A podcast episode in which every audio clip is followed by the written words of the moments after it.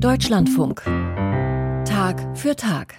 Wenn es gerade um Einsamkeit als Leiden am Alleinsein ging, dann geht es jetzt in gewisser Weise um die andere Form, die bewusst gewählte, die dann eher spiritueller Weg ist und die vor allem einhergeht mit etwas, was mitunter gar nicht so leicht zu bekommen ist im Alltag, nämlich Stille. Übungen von Stille gibt's wohl in jeder Religion. Meditation, Gebet sind ja alles Techniken, um sozusagen vom Außen ins Innere zu kommen. Und auch das Christentum kennt solche Traditionen und Techniken. Michael Hollenbach ist Tradition und Praxis von Stille im Christentum nachgegangen. Mit der Stille kennt sich Esther Köring gut aus. Sie gehört der christlichen Religionsgemeinschaft der Quäker an. In ihren Andachten gibt es keine Predigt, keine Gebete, keine Musik, sondern vor allem Stille eine Stunde lang. Die Idee, die das alles zusammenhält und die am Anfang stand und immer noch ganz stark ist, ist, dass jeder Mensch eine unvermittelte Begegnung mit dem Göttlichen oder mit Gott haben kann. Also, dass man keinen Priester braucht, niemanden, der oder die durch eine Ausbildung oder eine Weihe oder sowas in der Art in die Lage gesetzt wird, zu vermitteln zwischen Gott und mir damit fällt erstmal viel weg. Die Stille der Andacht wird nur unterbrochen, wenn sich jemand offenbaren, sein Innerstes nach außen kehren möchte, erläutert Esther Köring. Quäker werden deswegen unter anderem auch Quäker genannt, weil sie angeblich dann zu zittern beginnen, wenn sie so sehr etwas sagen müssen. So von innen auf jeden Fall.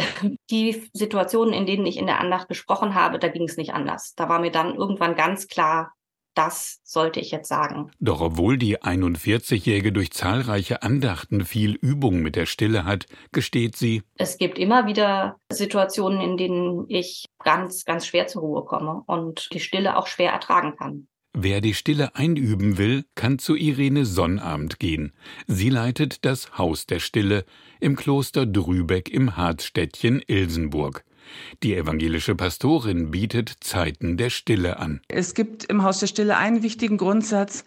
Es muss jetzt gar nichts mehr. Und es muss auch schon gar nicht schnell gehen mit der Stille.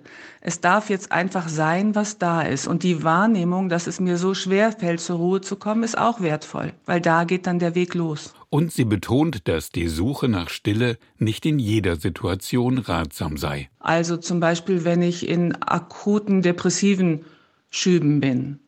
Auch nach sehr, sehr schweren Erlebnissen kann es sein, dass es einfach erstmal gut ist, stärker ein Gegenüber zu haben oder ein Medium, in dem ich mich ausdrücken kann, also wo etwas nach außen kommen kann, sei es jetzt Gesang oder Gespräch oder irgendeine Form von, von gestaltendem Tun. Wenn man sich ganz auf Zeiten der Stille einlasse, dann könne das auch eine Art Abenteuer sein. Stille und Schweigen kann auch so etwas wie ein Katalysator sein.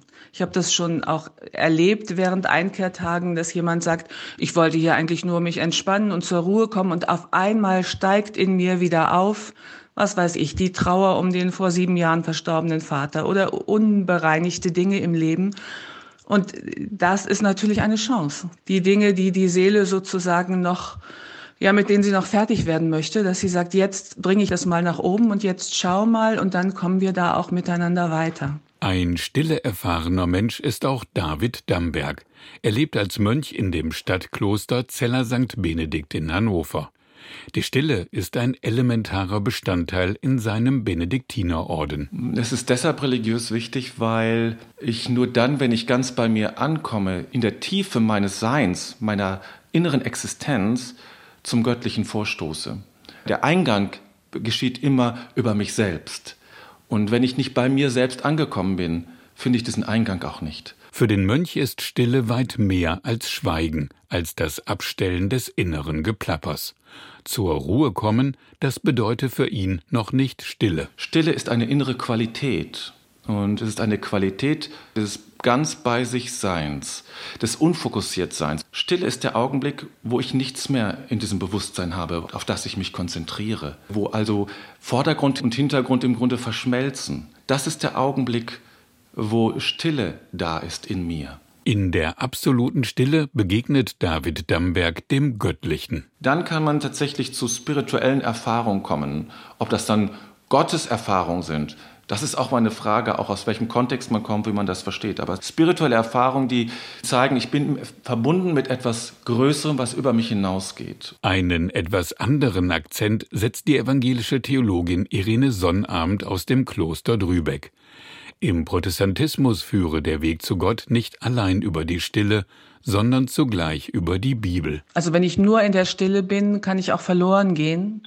Wenn ich nur die Worte habe, dann äh, komme ich innerlich überhaupt gar nicht hinterher. Die, die Stille braucht es, damit das Wort, die Worte ja strahlen können oder mich erreichen können. Stille bedeutet, ganz bei sich zu sein. Und das sei gerade in trubeligen Zeiten ausgesprochen wichtig, meint Bruder David. Es tut jedem gut, zu sich zu kommen.